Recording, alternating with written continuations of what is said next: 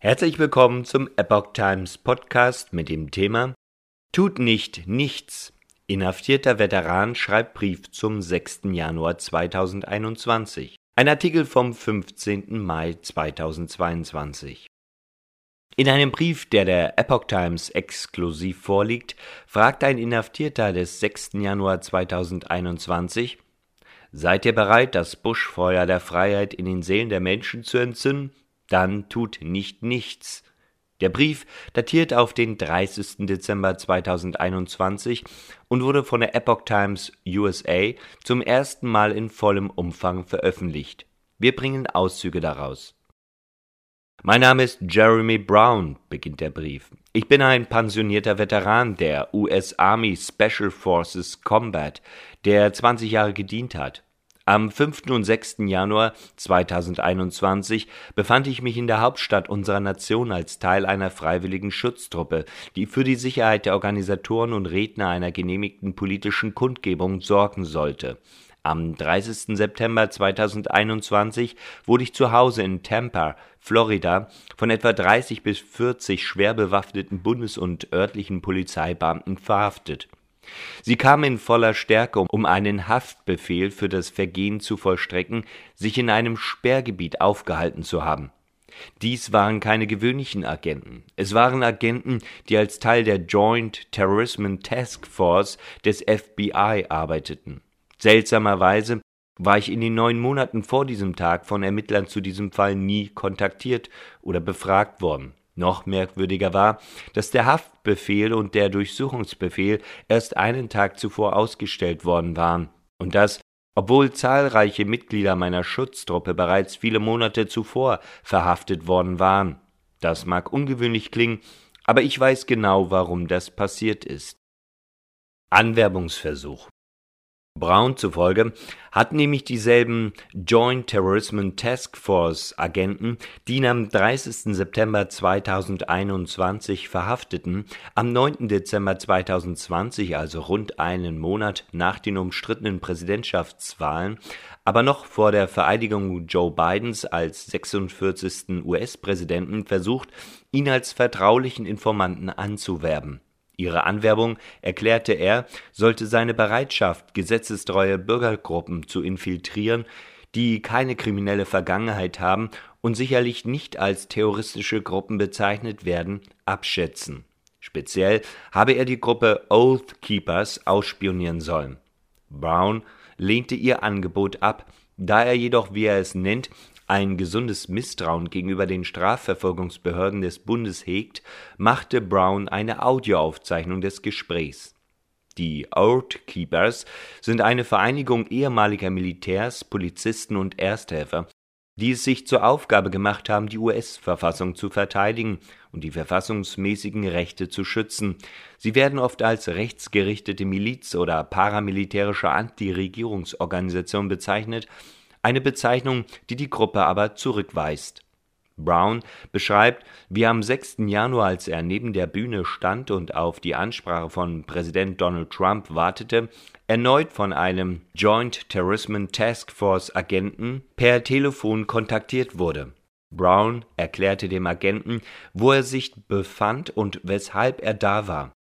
Am 6. Januar 2021 so schrieb er in seinem Brief, wussten sie genau, wo ich mich befand und warum ich dort war. An diesem Tag kommunizierte Brown das letzte Mal vor seiner Verhaftung mit diesem Agenten und der Joint Terrorism Task Force. Aufmerksamkeit des FBI erregt.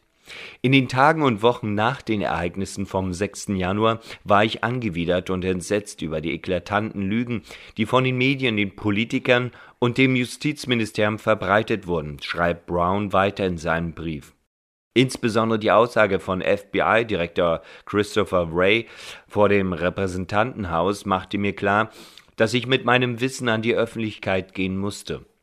Zu diesem Zeitpunkt kontaktierte Brown den Podcast-Moderator Brennan Gray, der mit ihm am 4. März 2021 ein zweistündiges Interview führte, in dem er die Audioaufzeichnung der Rekrutierungsbemühungen der Joint Terrorism Task Force enthüllte und seine professionelle Einschätzung abgab.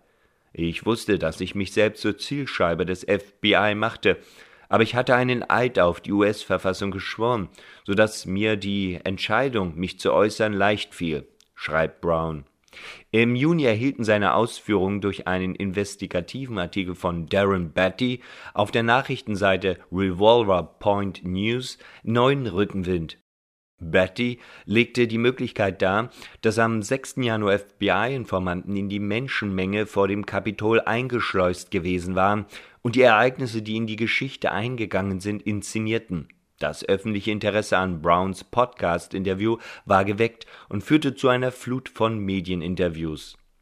Dies erregte eindeutig die Aufmerksamkeit des FBI, und fast unmittelbar wurden Freunde von mir vom FBI kontaktiert. Einige von ihnen wurden befragt und ihnen wurde mit einer Strafanzeige gedroht, schrieb Brown. Sie wollten Einzelheiten über Jeremy Brown erfahren. Am frühen Morgen seiner Inhaftierung am 30. September 2021 erhielt er von demselben FBI-Agenten, der erfolglos versucht hatte, ihn anzuwerben, einen Anruf. In einem falschen Hey Buddy-Ton hinterließ er eine Nachricht, in der er erklärte, er habe gehört, dass wir umziehen würden und wolle nur sehen, wie es mir ginge. Er schickte die Aufzeichnung der Sprachnachricht an zahlreiche Freunde und warnte sie, dass sie ihn wahrscheinlich bald abholen würden. Schon am Nachmittag kamen sie. Das war ein Tag vor seinem 47. Geburtstag und drei Tage vor dem Verkauf seines Hauses. Er und seine Freundin hatten vor, ihr weiteres Leben als Wohnmobilisten zu verbringen. Haben die Behörden gegen Gesetze verstoßen? Zusammen mit dem Haftbefehl für eine Ordnungswidrigkeit hatte die Bundespolizeibehörde ATF auch einen Durchsuchungsbefehl für unser Grundstück und unser Wohnmobil dabei. Trotz meiner wiederholten Bitten, mir den Durchsuchungsbefehl zu zeigen, weigerte man sich mit der Begründung, es seien einfach zu viele Seiten. Bei der Durchsuchung gelang es ihnen nur, ein einziges Inventarblatt an Gegenständen zu finden, die sie für beschlagnahmungswürdig hielten. Auf dieser Liste standen legale Waffen, die meine Freundin kürzlich gekauft hatte, legale Munition, militärische Ausrüstung und Handbücher, die nie in Washington waren. Am beunruhigendsten war jedoch, dass sie die amerikanische Flagge beschlagnahmten, die ich regelmäßig hinter unserem Wohnmobil flattern ließ. Brown wirft den Behörden vor, im Rahmen seiner Verhaftung gegen zahlreiche Gesetze verstoßen zu haben. Als ich und meine Freundin sie aufforderten, den Haftbefehl bei der Verhaftung vorzulegen, weigerten sie sich. Ein Beamter wurde sogar mit den Worten aufgezeichnet Wir wissen noch nicht, wonach wir suchen. Noch nicht. Brown wirft ihnen vor, den Durchsuchungsbefehl auf betrügerische Art und Weise erlangt zu haben, indem der ausstellende Richter belogen wurde, so Brown. Vor seiner Verhaftung und Befragung hätten sie ihm seine Rechte nicht vorgelesen. Er beklagte einen Verstoß gegen Artikel 1 der Bill of Rights durch die Kriminalisierung der freien Meinungsäußerung und der friedlichen Versammlung. Sie beraubten mich meines Lebens, meiner Freiheit und meines Eigentums ohne ein ordentliches Gerichtsverfahren. Nach seinen Angaben sorgten die Behörden dafür, dass sich sein Verfahren hinzieht, verweigerten den Zugang zu Beweisen und sein Recht auf ein öffentliches Verfahren, da sie alles als sensibel oder hochsensibel einstuften. Dennoch gelangten Informationen an die Nachrichtenwebsite Daily Beast, die vor ihm über seinen Durchsuchungsbefehl Bescheid gewusst hätten. Der Zugang zu seinem Anwalt sei ihm aufgrund von Covid sechsmal verweigert worden. Am ungeheuerlichsten seien die Verstöße gegen Artikel 8 der Bill of Rights, in dem man mir eine Kaution verweigert und mich im Hochsicherheitstrakt gefangen hält.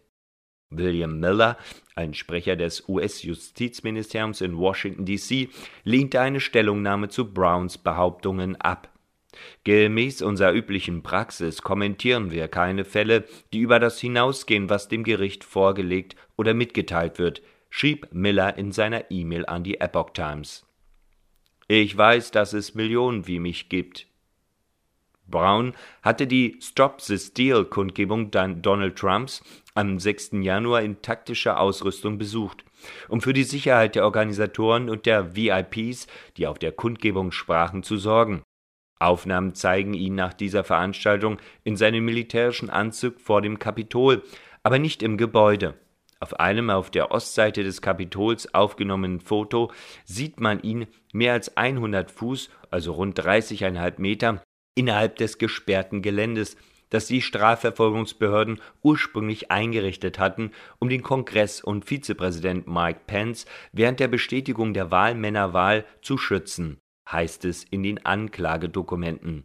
Die Bundesstaatsanwaltschaft wirft Brown vor, wissentlich ein gesperrtes Bundesgebäude betreten oder sich dort aufgehalten zu haben und in ungebührlicher Weise versucht zu haben, offizielle Regierungsgeschäfte zu behindern oder zu unterbrechen.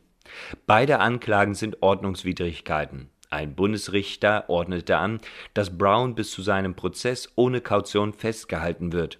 Laut Staatsanwaltschaft fanden die Beamten bei der Durchsuchung seines Hauses ein Kurzgewehr, eine abgesägte Schrotflinte, 8000 Schuss Munition und zwei Handgranaten. Brown wurde in einem separaten Bundesverfahren wegen des Besitzes einiger der von den Bundesbeamten beschlagnahmten Gegenstände angeklagt.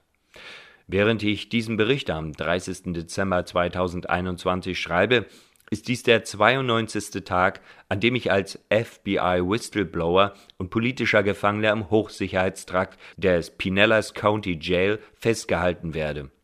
Während ich hier in meiner Gefängniszelle sitze und mir Gerechtigkeit und meine verfassungsmäßig geschützten gottgegebenen Rechte verweigert werden, frage ich mich, ist irgendjemand wütend oder unbeirrbar genug, um unsere Republik zu retten werden sich unsere Kinder und die Kinder unserer Kinder fragen, wie es war, frei zu sein? Ich werde bis zu meinem letzten Atemzug kämpfen, bevor ich auch nur einen Fingerbreit meiner Freiheit aufgebe. Ich bin nur ein Mann, aber wenn ich der einzige Mann bin, dann soll es so sein. Ich weiß, dass es Millionen wie mich gibt, und deshalb frage ich euch, seid ihr bereit, das Buschfeuer der Freiheit in den Seelen der Menschen zu entzünden? Dann tut nicht nichts.